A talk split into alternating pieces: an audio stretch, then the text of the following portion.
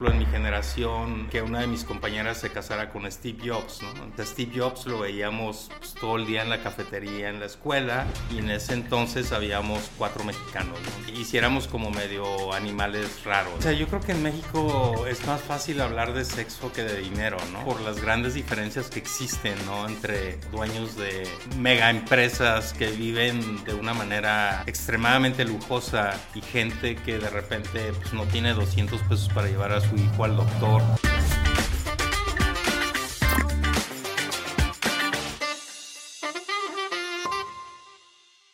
Bienvenidos a un nuevo episodio del Poder de Crear Podcast, un podcast creado por UMI, una agencia creativa en la que creamos contenido para marcas con mucho corazón. El día de hoy estoy muy contento porque tenemos un invitado que nos va a compartir sobre su experiencia en el mundo del emprendimiento, sobre su experiencia en eh, el mundo corporativo también y cómo estas empresas que a veces lo vemos como tan separado de nuestras actividades del día a día, al final tienen un impacto súper importante en la forma en que nos comunicamos o en la forma en que hacemos transacciones o en la forma en que adquirimos ciertos servicios. Entonces, pues son parte de nuestro día a día y requieren de muchísima creatividad para llegar a nosotros. Entonces me encanta que esté con nosotros el día de hoy. Nuestro invitado que pues él es ingeniero químico del TEC de Monterrey, también tiene un MBA en Stanford que eso está increíble, tiene muchísima experiencia, se ha desempeñado en áreas de planeación estratégica, planeación financiera, eh, también en estrategias de negocios en empresas como Cemex y es consejero empresarial, ha colaborado en diversas organizaciones y emprendimientos y actualmente es CEO de ePesos, una fintech que pues llega para ser un alivio de los trabajadores mexicanos y que en algunos medios ya se anticipa como un unicorn, entonces pues estamos muy contentos de platicar el día de hoy con Oscar Robles. Muchas gracias Max, gracias por la invitación y encantado de participar con ustedes en esta aventura. No, hombre, al contrario, muchísimas gracias por ser parte de nuestra comunidad de creadores, gracias por compartir tu trayectoria. Los que nos escuchan casi siempre nos escriben y nos dicen cómo le hago, cómo empiezo, cómo puedo, cómo puedo hacer ese negocio, cómo puedo eh, empezar a trabajar en lo que me gusta. Entonces nos encanta tener invitados como tú que, que pues nos dan como ese testimonio de que sí se puede, mira, aquí están como las guías, aquí están las bases y pues qué mejor de aprenderlo de alguien que tiene tanta experiencia. Eh, ¿Qué significa para, para ustedes que su empresa sea considerada ya un unicorn? ¿Qué significa esto si nos lo pudieras platicar? Bueno, mira, en el ambiente de los startups eh, hay, un, hay varios hitos ¿no? de crecimiento. Eh, el primer hito es cuando logras una evaluación de un millón de dólares y ese pues, es un hito al que llegas normalmente cuando ya encuentras tu mercado y empiezas a, crecer, ¿no? Eh, después de ese hito eh, que le llaman los minicorns, eh, viene el hito para llegar a ser un unicorn, que es una compañía que tiene una evaluación de un billón de dólares, ¿no? Y en medio están los unicorns, entonces son, somos compañías que ya pasamos esas primeras rondas donde levantamos capital, donde tuvimos acceso a inversionistas institucionales y estamos esforzándonos por llegar a ser un unicorn.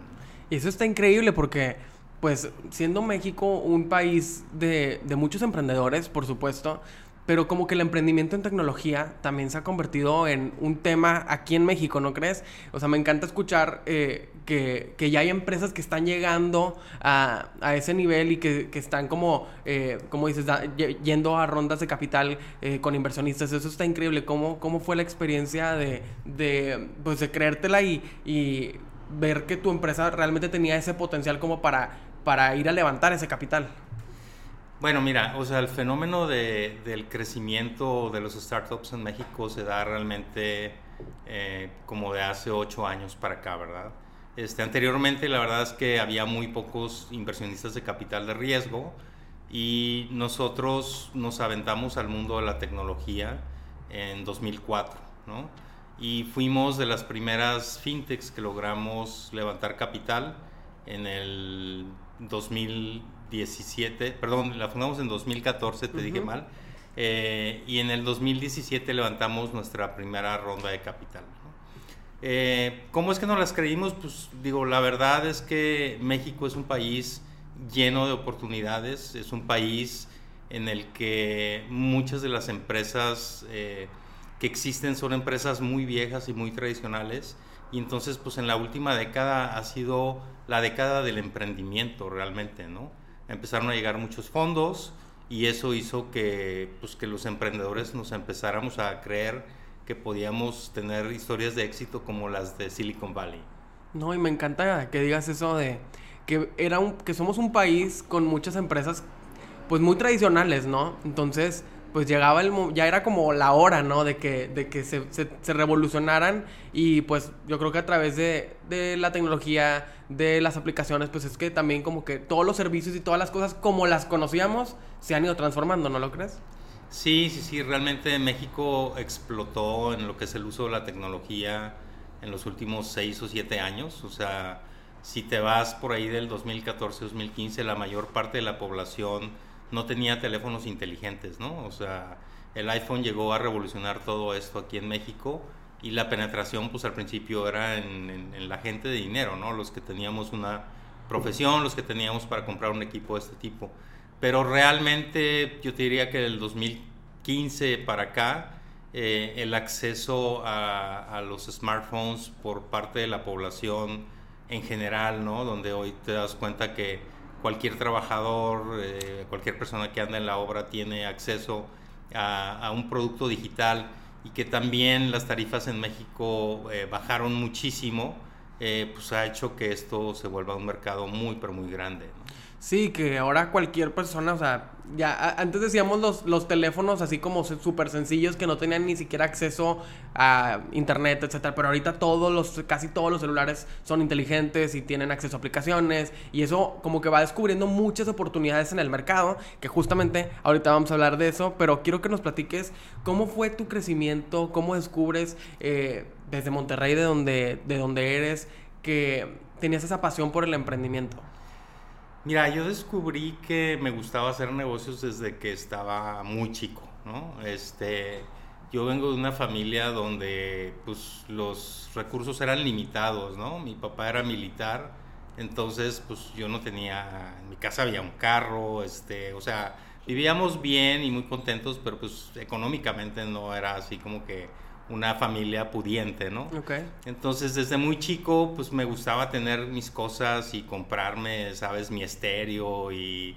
Entonces yo empecé boleando zapatos, ¿no? O sea, yo cuando estaba en primaria me salía en las tardes y me iba a bolear zapatos a la colonia, ¿no? Ajá. Este... Y luego de ahí, pues empecé a, a vender cajeta, este... Y así fui avanzando, ¿no? Cuando estaba en prepa eh, tuve un negocio muy próspero de fumigaciones, entonces pues empecé viendo que alguien fumigó mi casa y luego pues copiándome las recetas y empecé a fumigar en, muchas casas, ¿no? Y así pues digo, fui avanzando, pero pues, realmente siempre buscando eh, la manera de ganar un dinero extra y, pues esa fue así como que mi pasión, ¿no? Y, o sea, ¿cómo fue que...? Porque eso pues, podemos verlo muy sencillo, ¿no? De, oye, pues yo vi que estaban fumiando mi casa, déjame pongo yo también un, negocio de fumigaciones, pero pues no a cualquiera se le, se le prende el foco de que, a ver, o sea, qué instrumento tiene o qué químico están utilizando, o sea, ¿de dónde venía esa curiosidad? Viene también como, como quiero pensar que con, con, con, el gusto por la química y luego por eso te fuiste por ingeniería química. O sea, ¿cómo fue que tú viste, con qué curiosidad veías eso? Pues yo creo que más bien es el gusto de hacer un negocio, ¿no? O sea, porque te digo, pues bolear zapatos no tiene que ver nada con la química, ¿no? La fumigación sí se acerca, pero pues es como que eh, fue una persona, vi lo que estaba haciendo vi lo que cobraba y dije, oye, pues yo lo puedo hacer mejor y más barato. Entonces, eh, pues empecé a buscar proveedores, ya sabes, me fui al centro a buscar dónde vendían los químicos y pues aprendí a hacerlo, ¿no? Y aparte tuve eh, la fortuna de que mi mamá me dijo, pues sabes qué, yo te compro la bomba para que puedas ir a, a fumigar y me la vas pagando de las ganancias, ¿no? Entonces, mi primer venture capital fue mi mamá. La primera inversionista en el negocio. Exactamente. Y entonces así fue como empezaste con, con, el emprendimiento. ¿Y cómo descubriste entonces que te querías dedicar, o sea, que querías estudiar ingeniería química? Porque también nosotros vemos mucho con nuestro podcast que la gente tiene como esa incertidumbre de no sé si estudié lo correcto, no sé si mi carrera me está gustando, no sé qué hacer con lo que estoy aprendiendo. Y pues es como todo un tema, o sea, saber a qué te quieres dedicar en tu caso, ¿cómo fue? O sea, ¿cómo te encaminaste para la ingeniería? Pues mira, yo creo que tienes que seguir tu instinto, ¿no? En su momento a mí me apasionó, me apasionó la, la, la clase de química que me dio un maestro en secundaria y, me enamoré, o sea, se me hacía algo como que cool este, entender las moléculas y todas las fórmulas y me empecé a meter en eso, ¿no? Después este, terminé ingeniería química y me di cuenta que eso no era lo que yo quería hacer ¿no? O sea, tuve mi primer desencanto cuando ya en realidad empecé a ir a una planta química, pues me di cuenta que a mí no me gustaba estar dentro de una planta, ¿no? Y, entonces me salí, me metí al área comercial, este, sí, estuve en un grupo químico y luego estuve con Cemex, pero en áreas que no tenían nada que ver con lo que había estudiado, ¿no? Yo creo que así es la vida, ¿no? O sea, se te van presentando puertas, se te van abriendo ventanas, las vas tomando y luego en el camino vas decidiendo con qué sigues y con qué te quedas y hacia nuevos rumbos a los que quieres llegar, ¿no? Y yo creo que ahí el aprendizaje es como decir que está bien, o sea, no pasa nada si te echas toda la carrera en ingeniería química. Finalmente lo que te da es la... Yo, yo, esa es mi, mi forma de verlo, o sea, te da las bases, la estructura, te da la forma de ver el mundo y luego ya tú puedes hacer mil y un cosas, ¿no? O sea, como que siento que ahora el, el, el tiempo, bueno, el tiempo sí se acaba, pero como las eh, oportunidades de seguirte, seguir desarrollándote, seguir aprendiendo, o sea, siempre llegan, o sea, no puedes creer que con tu carrera eh, profesional, pues como que ahí topa, para nada, ¿no crees? Totalmente, o sea, yo creo que el mundo cambia, eh, lo único que tiene este mundo es que es sumamente cambiante y creo que lo único que tienes que tener cuando eres emprendedor es esa capacidad de adaptación y de apasionarte por lo nuevo, ¿no? O sea, porque un emprendedor, por definición, siempre tiene que estar en la punta de la lanza. Y entonces, pues oye, si viene el blockchain, pues tienes que aprender de blockchain, ¿no? Si viene fintech, pues aprendes de fintech, ¿no? Ahorita viene todo el tema de inteligencia artificial, pues aprendes de inteligencia artificial. Entonces, como que siempre tienes que estar eh, construyendo lo nuevo y destruyendo lo pasado. Uy, que eso es algo súper común, no nada más en, los emprendedores, en los creativos y que yo siempre digo que la creatividad es una eh, característica, eh, una cualidad súper importante para el emprendimiento porque es eso, o sea, tienes que ingeniártelas para descubrir cómo hacer las cosas en el momento en el que están pasando y eso también se convierte súper agotador, ¿no? Es, es estresante, es, o sea, definitivamente porque siempre estás eh, trabajando en la incertidumbre, ¿no? Entonces siempre estás pisando terreno nuevo, eh, no hay nada construido y siempre se trata de crear cimientos. Entonces creo que esa es la característica esencial de un emprendedor, ¿no? El tener esta apertura hacia los riesgos, hacia lo desconocido y empezar a construir en un lugar en el que nadie antes había construido, ¿no? Y tomar ese riesgo de que igual el terreno no es tan bueno y se te pueden caer las cosas, ¿no? No todos son éxitos. Sí, y justamente de eso te quería preguntar, ya que empezaste a trabajar, eh, como me decías ahorita, a lo mejor en el primer trabajo o en el segundo, en una fábrica o en la primera empresa, ¿cuál fue como ese primer golpe de realidad que tú dijiste, wow, o sea, esto no me lo esperaba, yo no creí que el ambiente ya de trabajo fuera así? Pues, o sea, yo te diría que para mí ha habido dos momentos súper, súper relevantes en mi vida profesional, ¿no?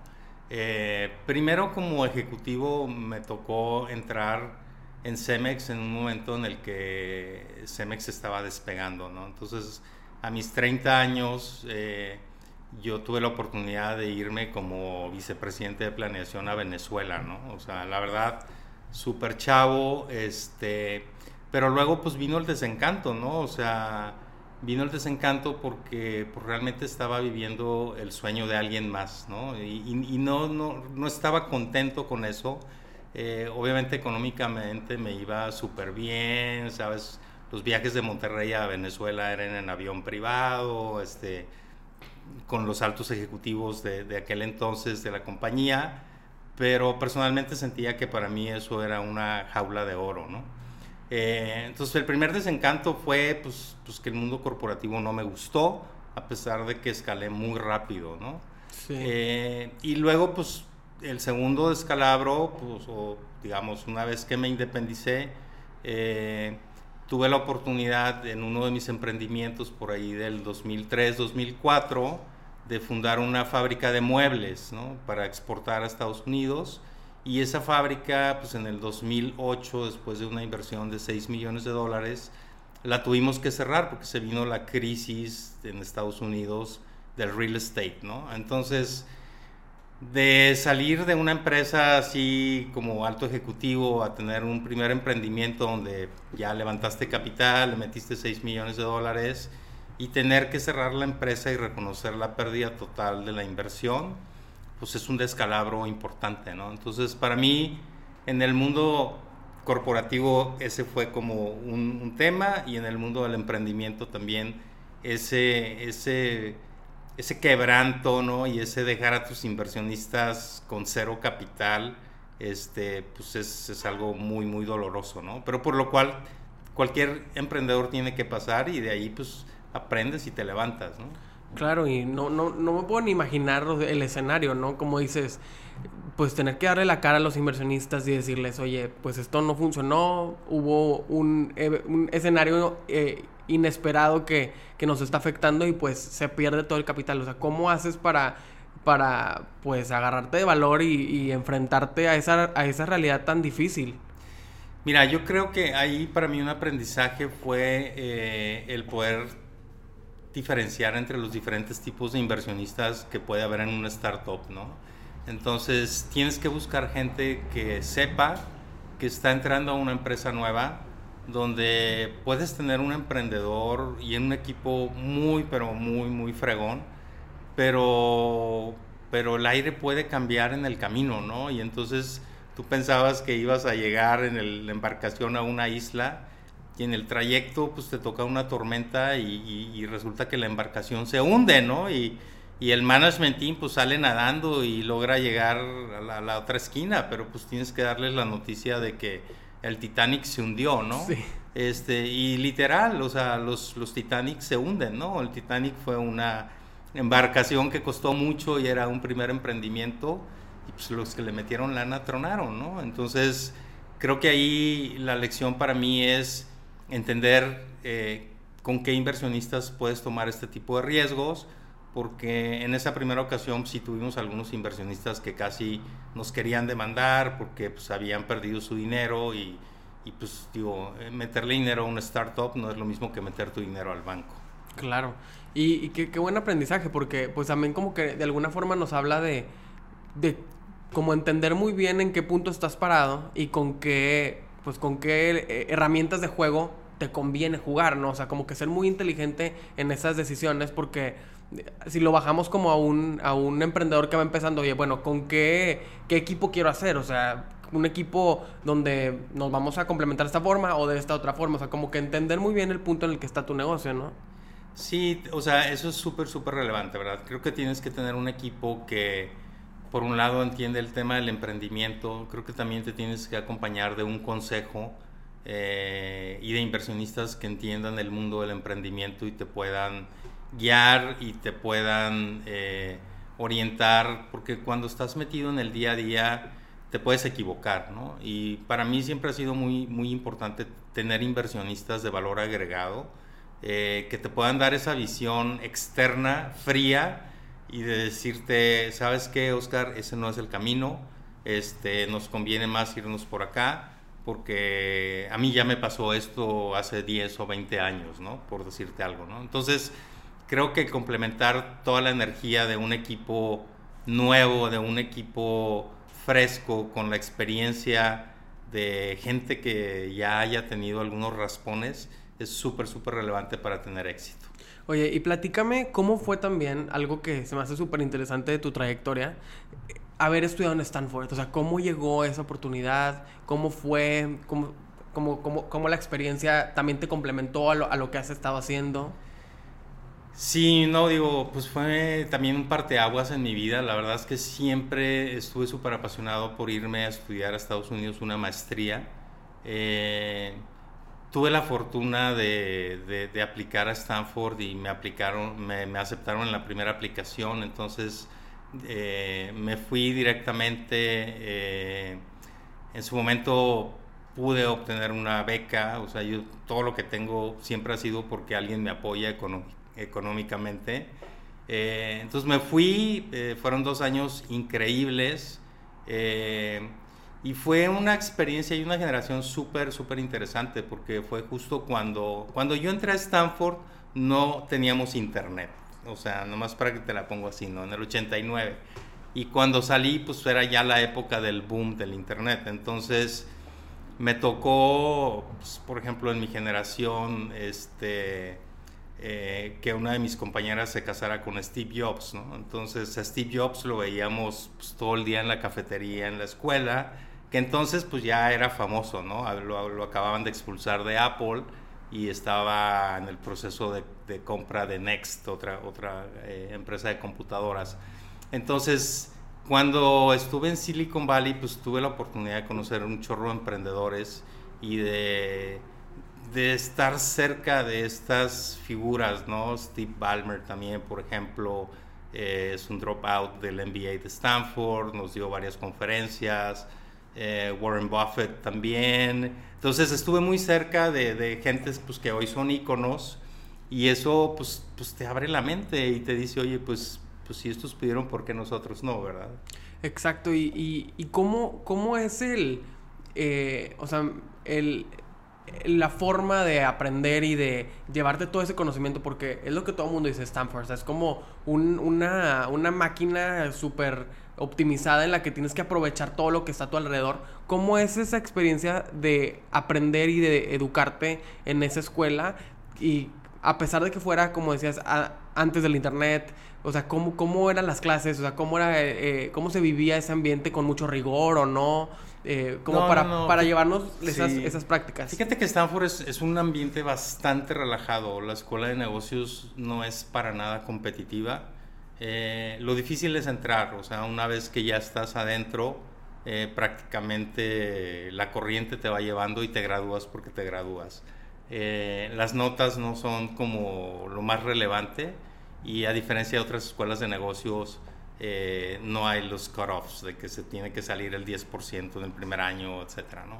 Entonces, una vez que entras es un ambiente de bastante cooperación, eh, se trabaja muchísimo en base a trabajos en equipo, eh, mucha colaboración, visitas a empresas y aprendizaje mucho en la práctica, ¿no? Entonces, es, es un ambiente padrísimo y pues bueno, estar rodeado de de todas las empresas y todo el ambiente emprendedor del Silicon Valley. Entonces es fabuloso.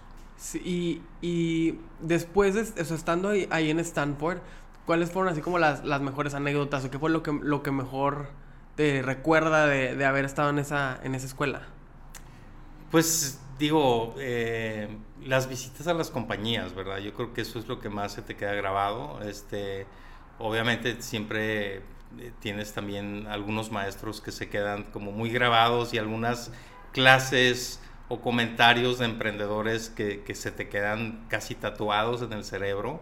Este, entonces digo, pues por ejemplo para mí el haber estado eh, muy cerca de, de, de, pues, de, Steve Jobs y de todas estas personas que crearon el Internet, pues, pues fue algo que me marcó, ¿verdad? Que me tatuó y siempre pensé que cuando yo regresara a México iba a utilizar la tecnología para ponerla al servicio de la gente, de los más necesitados. O sea, siempre pensando como en cómo la tecnología podía eh, transformarse y llegar a, toda la gente y que justo pues ahora es a lo que te dedicas, que ahorita llegaremos a eso.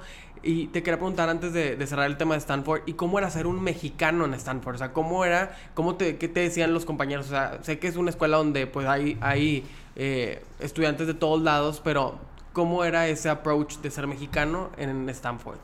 Pues digo, eh, ya en ese momento el mundo se estaba globalizando. Eh, éramos una generación muy pequeña de mexicanos, o sea, la generación de la Escuela de Negocios es más o menos como de 350 gentes y en ese entonces habíamos cuatro mexicanos, ¿no? Entonces éramos muy poquitos. Ahorita ya van 25, 30 gentes este, cada año eh, hiciéramos como medio animales raros, ¿no? Y especialmente porque en ese entonces también, eh, pues México era todavía un país muy cerrado, ¿no? Era la época del PRI, o sea, todavía no teníamos esta ristra de presidentes que ahora tenemos que cambian de un partido a otro. Veníamos de un México con 70 años con un mismo partido, casi como medio comunista. Y, pues sí, éramos como que un poquito diferentes, ¿no? Pero yo creo que justo eh, eso es lo que nos hacía a veces que, que, muchos de nuestros compañeros se acercaran a nosotros y quisieran pues hacer amistad con, con mexicanos, ¿no?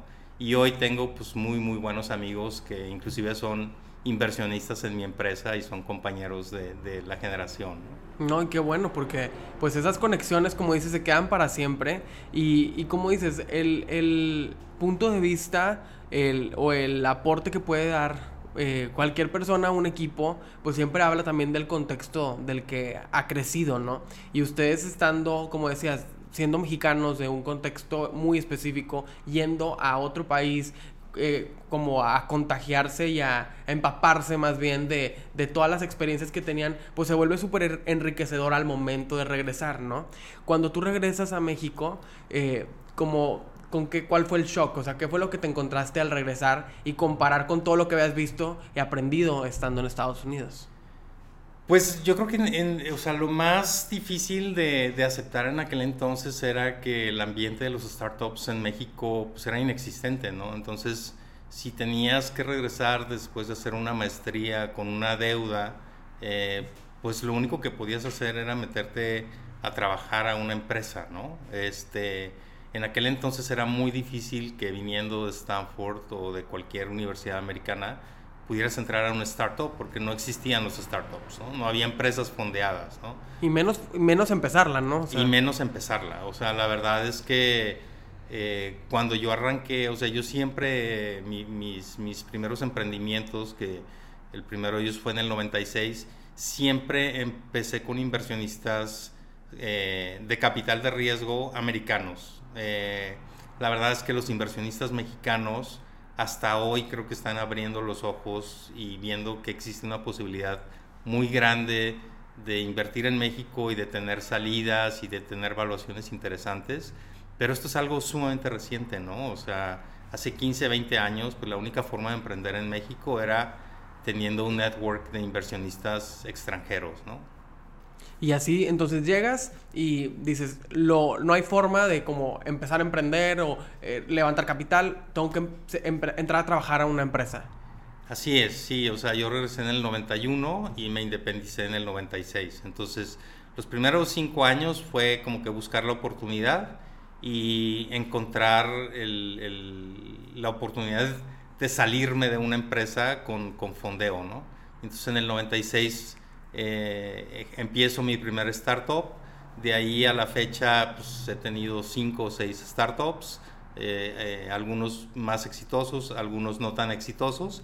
Este, pero he visto cómo ha evolucionado todo este desarrollo, digamos, del ambiente emprendedor en México. Y, antes de hablar de, de, la empresa de la que ahorita estás trabajando y que pues les, les está como eh, ocupando toda su atención y que es justo lo que decíamos al principio.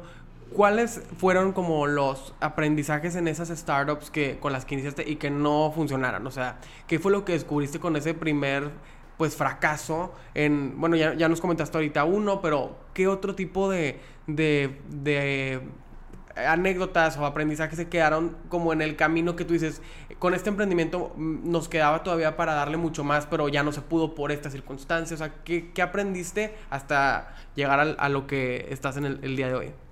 Mira, lo que he aprendido es eh, que lo importante no es cuántas veces te caes, sino cuántas veces te levantas, ¿no? Entonces, eh, cada emprendimiento tiene sus propios sus propias lecciones.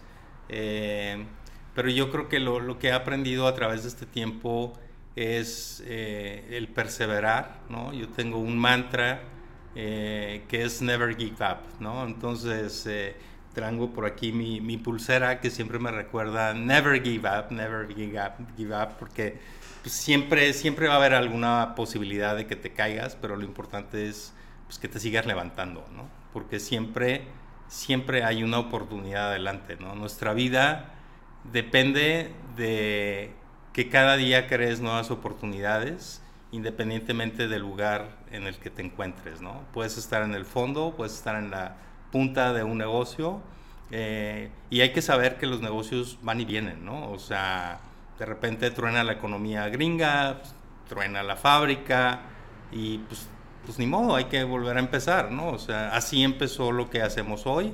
Si no hubiera sido por ese fracaso en la fábrica de muebles, pues hoy no estaríamos en el negocio del financiamiento, o sea, tenía que buscar otra salida y de ahí fue como nace el principio de pesos, ¿no? Y justamente era lo que, ya que, ya que nos vamos introduciendo a platicar de, de pesos, eh, eh, bueno, como decías bien, pues es una, es una, si quiero mejor tú explícalo, ¿qué es pesos? O sea, ¿cómo llega pesos a, a, a, tu historia y cómo es que decides empezar con, con este emprendimiento? Mira, E-Pesos nace de otro emprendimiento anterior que tuve, que fue una financiera muy tradicional y que en el 2012, igual con un tema de un problemón por el tema de la inseguridad, que de repente eh, nosotros íbamos a, a, a, prestar dinero a colonias muy pobres, ¿no? Al Cerro La Campana, La Alianza, este, tuvimos oficinas en Puebla, en Toluca, pero siempre en barrios muy, muy pobres y con el tema este de la inseguridad, pues, se vuelve muy difícil empezar a manejar el efectivo porque pues, hay una cantidad de gente que te echa el ojo y que quiere, pues, de alguna manera apropiarse de los recursos. Entonces, en 2013, 2014 dijimos, hoy tenemos que entrar a un tema digital, tenemos que empezar a dejar de manejar efectivos y empezamos a desarrollar una plataforma que hoy es lo que es pesos, ¿no? Eh, entonces fue un proceso, te digo, de un problema siempre se genera una oportunidad, ¿no? Y así es como nace Pesos. Eh, empezamos a desarrollar una plataforma que nos permite que hoy en día los trabajadores mexicanos puedan disponer de una parte de su salario en forma anticipada sin tener que recurrir a una institución financiera como puede ser un banco, ¿no? Eh, en México, para que te des una idea, el 80% de la población gana menos de 15 mil pesos al mes, ¿no? Entonces es un país pobre, este, y, toda esta gente normalmente es rechazada por los bancos, ¿no? O sea, si tú vas a cualquiera de los 5 o 6 bancos más grandes en México, siempre eh, te van a atender bien si tienes un sueldo de 30 mil, 40 mil pesos, o si tienes una profesión, ¿no? Vienes, sabes, del TEC o de la cualquier universidad, ¿no?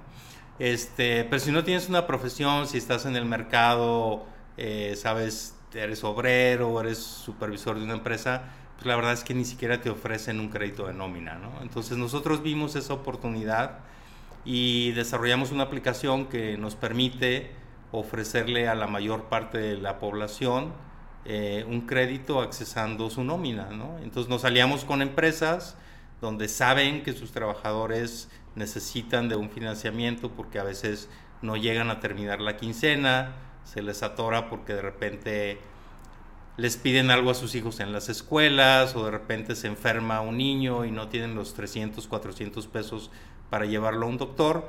Y ahí es donde Pesos cubre una necesidad muy importante. Eh, de ser un alivio. De ser un alivio, exactamente. Para. Alguien nos decía hace poco pues, que éramos un ángel, ¿no? Para, para para todos estos trabajadores. Entonces, pues sí, hoy en día atendemos a más de 100 empresas en México, eh, todo de manera digital. Tenemos empresas eh, de, nombres muy, muy, muy relevantes eh, que se apoyan en nuestra tecnología para que sus trabajadores tengan una vida más estable. No, y eso está, está buenísimo porque siento que se conecta muy bien con lo que decías hace un momento. O sea, descubrir con toda tu trayectoria, con todo lo que has aprendido, toda eh, tu educación, que la tecnología era necesaria también para llevarla hacia toda la gente y eso es lo que también finalmente como que se vuelve un pilar de, del negocio que tienen. O sea, que era necesario sí tener al alcance esta oportunidad para los trabajadores, pero que fuera también algo práctico y eficiente. Sí, la verdad es que yo creo que leímos bien el mercado, o sea, del 2004, después de que quebramos con, la fábrica, del 2004 al 2012 estuvimos en una financiera tradicional que también me tocó fundar. Eh, y en el, en el 2012 y derivado pues, de, este, de esta bronca con la inseguridad a nivel país, eh, nos metimos al tema digital y la verdad es que entramos en un timing eh, perfecto, o sea, porque entramos y literalmente pues el smartphone empezó a tener una adopción, ¿no? O sea, fuertísima en los últimos años. Eh, se abrió también el ambiente emprendedor, entonces hoy en día tenemos eh, accionistas ingleses, norteamericanos y ahora acabamos de cerrar una ronda con con, unos inversionistas eh, colombianos, justamente ayer la cerramos. Eh, y pues sí, o sea, sin esto que es pesos hoy no se pudiera haber dado si no hubiera existido todos estos cambios tecnológicos que se han dado en los últimos 5 o 6 años. Y que también, digo, me estoy como clavando mucho con la tecnología, pero que la tecnología se convierte en una herramienta también para conectarnos con mucha gente y que esas posibilidades se puedan dar, ¿no? O sea, que no sería lo mismo sin poder tener como el, el contacto directo con las personas con las que vas a hacer el negocio y pues se vuelve como un eje principal para nuestra comunicación como seres humanos, ¿no crees? Sí, totalmente. O sea, reduce muchísimo las barreras de acceso a, sobre todo a la gente, o sea, de menos recursos, ¿no? Donde si tú te pones a pensar, a lo mejor para ti o para mí, atender eh, y dedicar 15 minutos a una sucursal bancaria, eh, lo puedes hacer, ¿no?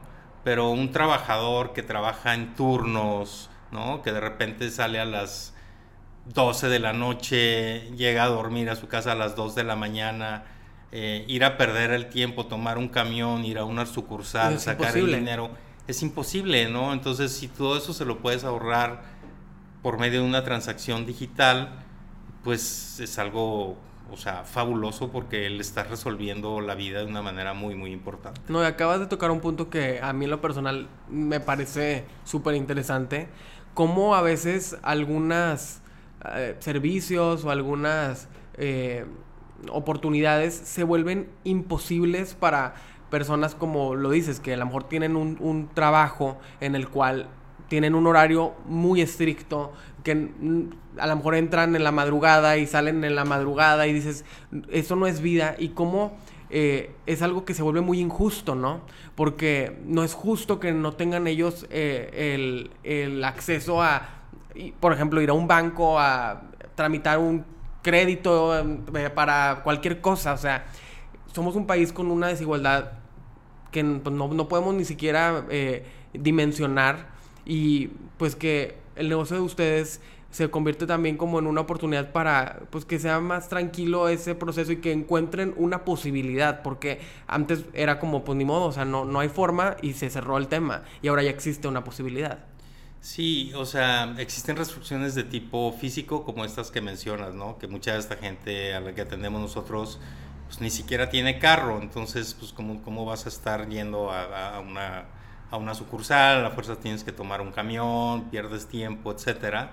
Eh, y luego también eh, eh, ser pobre es caro, ¿no? O sea, si tú te das cuenta de cómo están las tasas en México, ¿no? O sea, tienes todas estas empresas tradicionales que han vivido por años eh, de, pues, pues, de tasas extremadamente altas para todo este segmento de la población y lo que estamos buscando nosotros ahorita es traer tasas internacionales a un mercado que históricamente ha sido afectado por temas físicos, como ahorita mencionábamos, pero también por temas estructurales, ¿no? O sea, unos dos o tres bancos que dominan el segmento y que literalmente pues tienen tasas eh, exorbitantes. ¿no?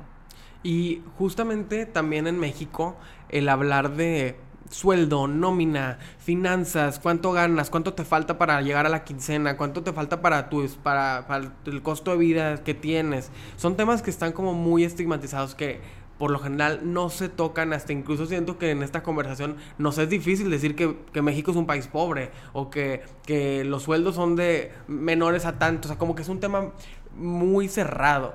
¿Cómo decides y cómo asumes eh, entrar a ese, a ese eh, mercado en donde tu tema principal es un tema como, como si fuera un secreto, ¿no?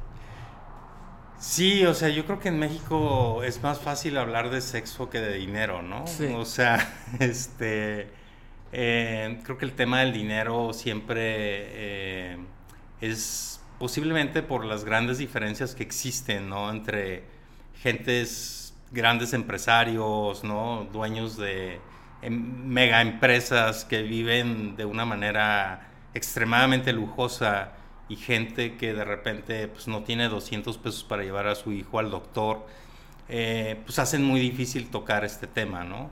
Eh, creo que al final del día, en, mi caso particularmente, es un tema eh, mucho pues como de una visión personal, de querer llegar a este segmento, de, de, querer aportar lo que a mí me ha dado la sociedad, ¿no? O sea, te digo, yo no vengo de una familia nice, eh, mis compañeros de trabajo eh, pues siempre han sido gente trabajadora, ¿no? Mis compañeros de escuela, pues yo estuve en una escuela pública, entonces pues siempre estuve acostumbrado a, a trabajar con amigos que sus papás pues, pues eran obreros o trabajadores y entonces pues el haber podido tener esta oportunidad de, de meterme en el, en el entorno emprendedor y de alguna manera influenciar eh, el, rumbo y la vida que puedan tener los hijos de estas personas, que muchos, pues algunos fueron compañeros míos, pues me apasiona, ¿no?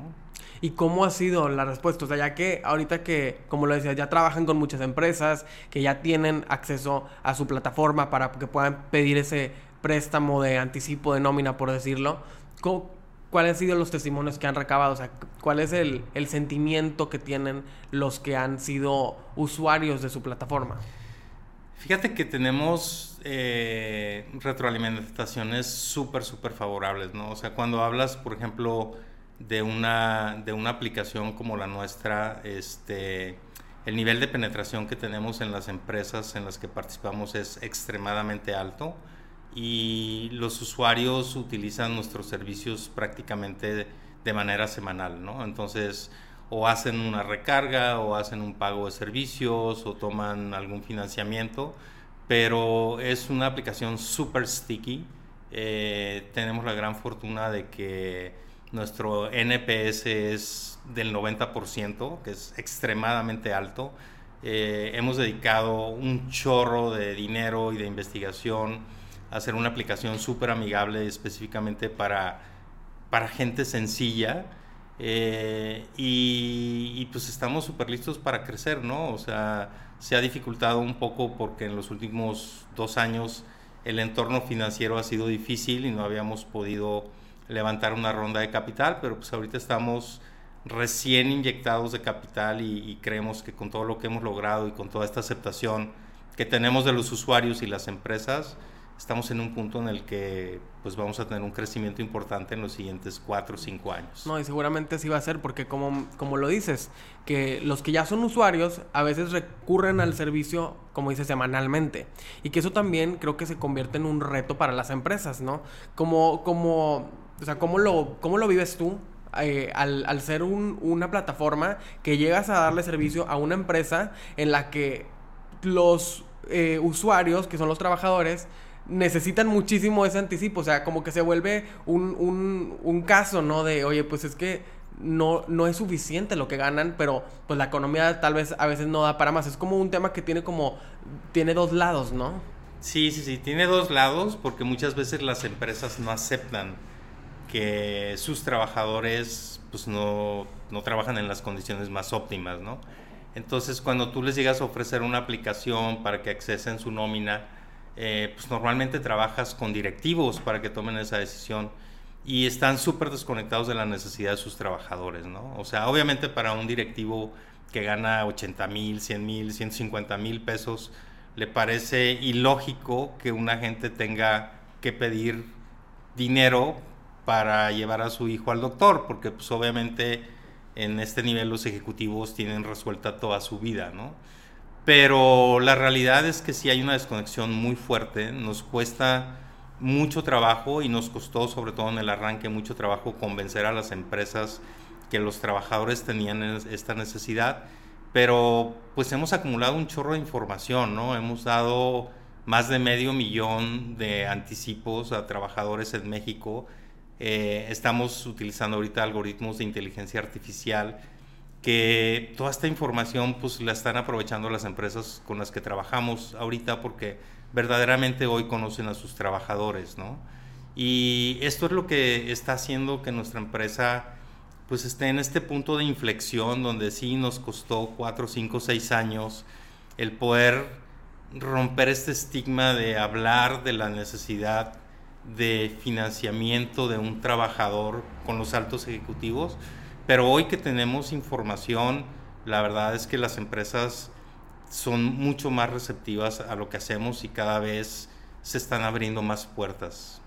Y están dejando descubrir pues esa, esa necesidad que existe porque me parece que, pues, que, está terrible que, que, los trabajadores no puedan tener acceso a este tipo de prestaciones o este tipo de, beneficios cuando es algo que necesitan naturalmente para organizar su vida, ¿no? Y entonces, pues como lo, como te lo dijeron en, ahorita que lo mencionabas, o sea, se convierten como un, un ángel que dices, wow, o sea, por fin tengo la oportunidad de llevar a mi hijo al doctor o puedo eh, comprarle algo que necesitaba que salió de imprevisto y que antes hubiera sido imposible y ahí se hubiera cerrado el tema. Entonces, ¿cuáles tú crees que son desde el mundo corporativo con la experiencia que te ha tocado eh, comunicando tu servicio, comunicando tu plataforma a todos ellos los corporativos? ¿Cuál es el reto que tienen para entender a su audiencia? Mira, yo creo que el reto es y sigue siendo, eh, como te digo, este estigma, ¿no? De los altos ejecutivos y, y, la gente que, tiene un sueldo muy alto que no entiende las necesidades de sus trabajadores, ¿no? Eh, ese sigue siendo el reto. Eh, lo estamos resolviendo porque pues cada vez tenemos más datos, más evidencias. esto pues literalmente era como como que pues nada más veías la punta del iceberg, ¿no? O sea, sabes que, que los ejecutivos de alto nivel requieren dinero para una hipoteca o para ir a sacar el Tesla, de, ¿no? El, arrendamiento del Tesla y todo, pero, pero pues nunca ves lo que hay abajo, ¿no? Y estas necesidades eh, donde hemos descubierto que a veces un trabajador que se queda a doblar turno no tiene los 60 pesos que requiere para comer en el comedor de la empresa y prefiere quedarse en la línea trabajando porque pues a qué va al comedor si no trae para comer, ¿no? Eh, pero pues es documentación, es, es, ir, es ir abriéndole la mente a toda esta gente y pues ese es el reto, ahorita es un tema de comunicación, eh, por eso nos encanta este, este podcast con ustedes eh, y el poder empezar a transmitir nuestro mensaje este, pues a toda tu audiencia y, espero pues que tu audiencia a su vez la comunique con, con más gente y con más empresas y con más empresarios y que servicios como el nuestro pues puedan tener más y más recepción. Así va a ser porque yo creo que estas son las historias que vale la pena contar, ¿no? Historias que son de emprendimiento, historias que son de trabajo, historias que son de mucha creatividad porque se requiere también mucho ingenio para encontrar esas soluciones y a veces creemos que la creatividad solo tiene que ver con lo artístico y no tiene nada que ver con lo artístico solamente, o sea, tiene que ver en cómo, cómo logras comunicar, cómo, cómo tocas esas puertas para que una empresa que tiene no sé cuántos trabajadores en una fábrica, oye, mira esto, esta gran oportunidad que tengo yo, o sea, lo que yo quiero es ayudarte, déjame ayudarte, o sea, eso, todo eso requiere muchísimo ingenio y quiero que nos platiques, si, yo soy una empresa, si yo soy un usuario, ¿cómo puedo tener el acercamiento con E-Pesos? Mira, todo lo que hacemos es digital, o sea, somos un equipo 100% tecnológico, entonces ponerte en contacto con nosotros es bien fácil, o sea, entras a nuestra página pesos.com y por ahí puede empezar la conversación, ¿no? Este, somos extremadamente ambiciosos en lo que es el servicio al cliente, entonces normalmente respondemos en menos de 30 segundos, estamos súper al tiro. al tiro eh, y, y, pues buscamos no dejar ninguna, ninguna oportunidad y ninguna piedra sin levantar, ¿no? Entonces cualquier empresa que se nos acerque, ya sea por la página, por epesos.com, por nuestras redes sociales, eh, tiene que recibir una respuesta, ya sea una empresa o un usuario, este, nuestra meta es poderles responder en 30 segundos. Y ahorita tienen como súper fortalecido ese canal B2B, ¿no? De entre que la empresa como que tenga la plataforma eh, a disposición de los empleados, ¿no? Pero si yo soy un empleado y me acerco a E-Pesos, ¿también puedo como lograr ese acercamiento? Sí, justamente, precisamente porque ya tenemos tanta información y conocemos tan bien al trabajador mexicano, eh, estamos lanzando una iniciativa B2C eh, donde vamos a poder, utilizando todos esos algoritmos que tenemos de inteligencia artificial, eh, poder dar el servicio a usuarios finales sin la necesidad de que de por medio esté su patrón. ¿no? Entonces es algo que estamos cocinando. Eh, en septiembre empezamos a probar con alrededor de 10.000 usuarios que son ex empleados de empresas con las que tenemos contratado el servicio y pues hay un chorro de aprendizajes y estamos avanzando en este camino, ¿no? O sea, creemos que una de las barreras que, que nos limitan el crecimiento es precisamente el ciclo de venta tan largo en el B2B y lo que estamos buscando es romper esto entrando directamente al B2C, pero de una manera muy, muy inteligente, con tasas muy bajas y realmente tratando de llevar los mismos beneficios que llevamos a un trabajador que está en una empresa afiliada con nosotros, a un trabajador que no necesariamente tiene una empresa afiliada. No, y que eso va a ser un trancazo, porque como dices, la necesidad está ahí afuera. O sea, realmente no, no solamente las ciertas empresas que ya tienen eh, como el acceso directo con su plataforma son los que necesitan esto. O sea, es algo que en todo México los trabajadores pueden como tomar partido de, oye, necesito un, préstamo a corto plazo para, para, resolver una necesidad del día a día. Entonces seguramente ese acercamiento en directo con los consumidores pues va a ser un trancazo para, para su empresa. En la parte del desarrollo de esta, de esta tecnología, ¿qué han aprendido de, pues, de esta audiencia tan específica? Qué es lo que están buscando en una aplicación, porque nosotros podemos tener como muchas eh, ideas o nosotros podemos creer de que no, pues es que la aplicación tiene que tener este tipo de usabilidad o tiene que tener este tipo de funcionalidades y a lo mejor estamos incorrectos. O sea, ¿qué han descubierto ustedes que esa audiencia necesita en un desarrollo tecnológico de alcance inmediato? Mira, yo creo que eh, uno de los puntos súper, súper relevantes es... Eh, que normalmente los usuarios no quieren pasar por todos los procesos regulatorios que un banco te hace pasar, ¿no? Entonces, nosotros hemos optado por ser una empresa no regulada porque eso nos permite hacer nuestro proceso de onboarding mucho más sencillo con, con nuestros clientes, ¿no? No significa que, que, hagamos cosas chuecas al no ser regulados, o sea, cumplimos con todas las leyes de prevención de lavado de dinero, etcétera, pero sí quitamos todas las restricciones que muchas veces un regulador te puede poner, ¿no? Entonces, eh, tratamos de simplificar todos nuestros procesos con los usuarios para que sean lo más rápido, lo más eficiente y, lo más humano posible, ¿no? Eh, entonces yo te diría que ha, habido un aprendizaje muy fuerte por ese lado eh, y obviamente el, entender al, al, usuario final, ¿no? Este, nuestra área de marketing, pues hoy en día está entrevistando continuamente a los usuarios y entendiendo sus necesidades, ¿no? O sea, oye, ¿para qué utilizaste el dinero? Pues lo utilicé para que se me descompuso el carro, porque llevé eh, a mi gato al veterinario, porque mi hijo necesitaba útiles escolares, etc. Entonces, ese aprendizaje del, del trabajador mexicano es algo que que pues ha sido súper útil, pero que sí requiere todos los días estarlo refrescando. Sí, que se convierte pues en información muy poderosa, ¿no?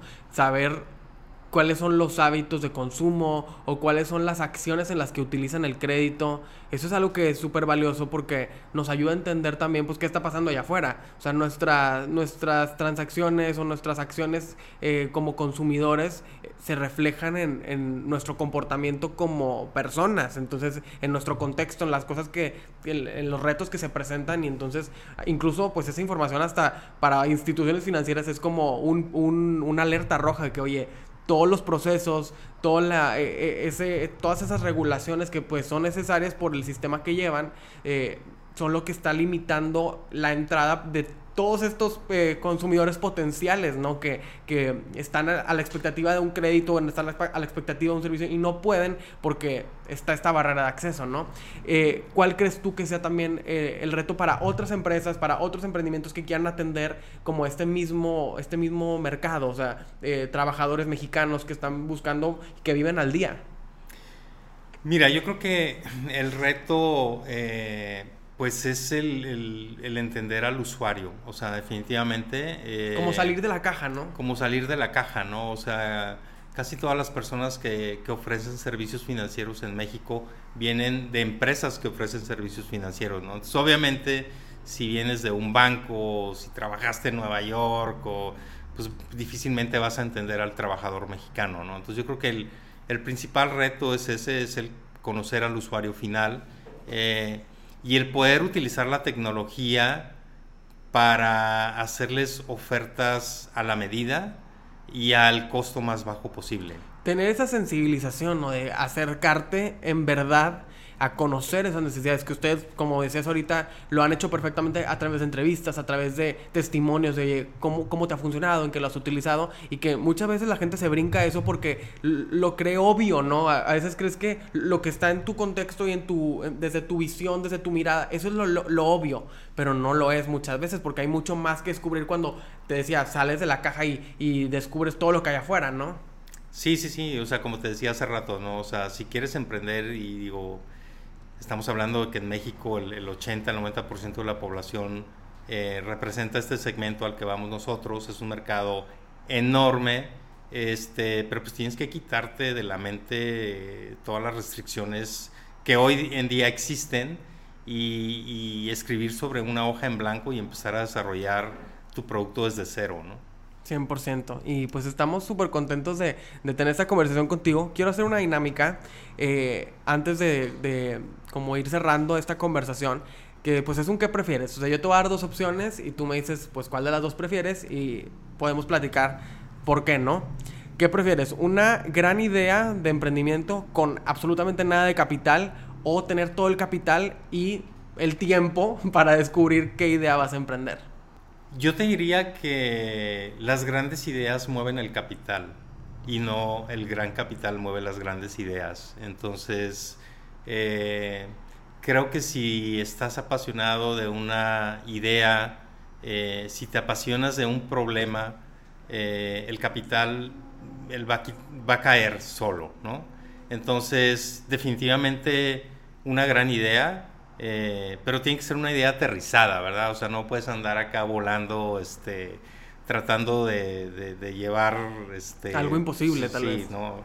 Eh, pero definitivamente, pues las grandes ideas mueven capital, ¿verdad? Este, ahí está Steve Jobs, ahí está Tesla, hay un montón de ejemplos, ¿no?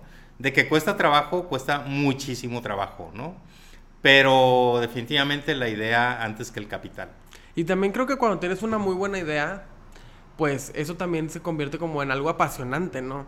Que, que te, te, envuelve y que te quedan como siempre las ganas de lograr y de descubrir hasta dónde puede llegar, ¿no? Entonces como que clavarse en tener esa idea, como dices, aterrizada, que funcione, pues es lo que te va a llevar a que encuentres las puertas que tienes que tocar. Así es, sí. O sea, y yo te diría que tiene que ser una gran idea con una gran motivación y con muchísimo trabajo y sudor de por medio. Estoy de acuerdo. A ver, vamos con la que sigue. ¿Qué prefieres? ¿Un equipo multidisciplinario y e, emergente o un equipo que ya está como muy estructurado, muy organizado? No, definitivamente el primero, ¿no? Y también depende de la fase de la empresa, pero cuando estás emprendiendo y cuando estás descubriendo y cuando quieres innovar, eh, yo creo que entre menos prejuicios tenga el equipo, y más hambre y más ganas de escribir sobre una hoja en blanco es mucho mejor, ¿no? Cuando ya estás en una etapa donde la empresa está más consolidada, ya probaste el, product market fit, ya validaste los economics, ya traes fondeo, ahí sí tienes que empezar a mezclar el equipo y traer gente eh, pues con un poco más de, de kilometraje y de estructura, ¿no? Sí, porque pues a veces pasa que que la gente no solamente en el emprendimiento, sino como en las primeras experiencias de trabajo, que dicen, es que es demasiada estructura, que a veces la estructura es más difícil que la actividad que estoy ejerciendo, ¿no? O sea, el proceso y el, esperar y la, organización y el flujo y estar así como a la expectativa de la aprobación, no sé qué, eso se vuelve más cansado que el propio trabajo. Entonces, pues es como, es cuestión, como dices, de, de entender en qué punto está la empresa. Sí, o sea, los procesos son necesarios, ¿verdad? O sea, una empresa sin procesos no puede escalar, eh, pero una idea con procesos tampoco puede evolucionar. Entonces, lo primero es quitarte los procesos, hacer que la idea jale y ya una vez que esté jalando, pues le pones los carriles al tren para que ya sepa por dónde irse, ¿no? Claro. Y a ver, vamos con la última que me imagino, me puedo imaginar tu respuesta. ¿Qué prefieres? ¿El ser emprendedor, la vida de, del startup, del emprendimiento o la vida eh, trabajando en una gran empresa, en un corporativo? Mira, yo creo que eso tiene eh, mucho que ver con los gustos personales, ¿no? De, de, cada empresa. A mí eh, tuve, te digo, la oportunidad de trabajar en, en hoy una de las empresas más, más grandes en México, ¿no? Y de las que más se puede aprender como Cemex. Em, pero, pero pues salí y tomé el riesgo de dedicarme a esto porque me apasiona, ¿no? Entonces, a mí en lo personal soy un, un digo, estoy súper enamorado del, del, riesgo, de la innovación y, no podría yo trabajar en una grande empresa porque me gusta perseguir mis sueños, ¿no? Eh, pero definitivamente no es malo, o sea, si no tienes el carácter de ser emprendedor, pues yo tengo amigos muy, muy exitosos eh, que hoy en día pues, trabajan en empresas muy grandes, ¿no? Y ninguno de los dos es malo, simple y sencillamente qué es lo que te gusta más, ¿no? A mí en lo personal, pues me gusta el emprendimiento.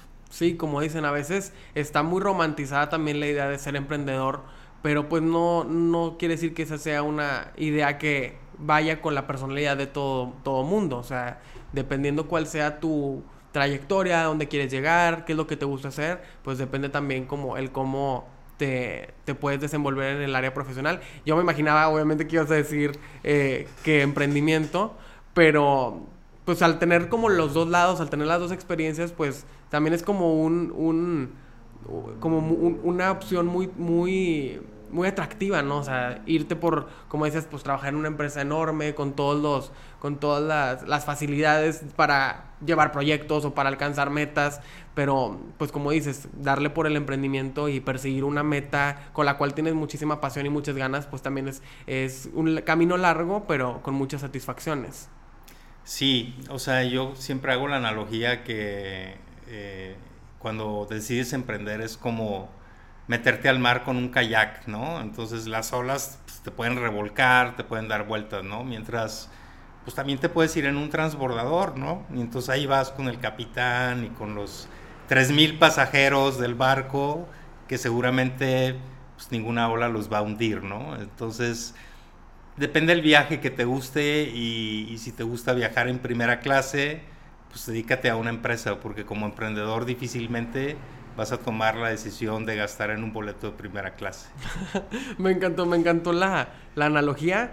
Y para ir cerrando esta conversación, ¿cuál sería así el consejo, eh, el, el consejo más importante que tú le darías desde tu experiencia a alguien que está emprendiendo y que tiene toda esa pasión, pero que a veces no encuentra la, salida, no encuentra la solución o que está a punto de rendirse? ¿Cuál sería tu consejo? Mira, este, yo creo que es bien importante eh, estar conectado con Dios. Eh, porque porque se requiere muchísima fe para sacar adelante una idea.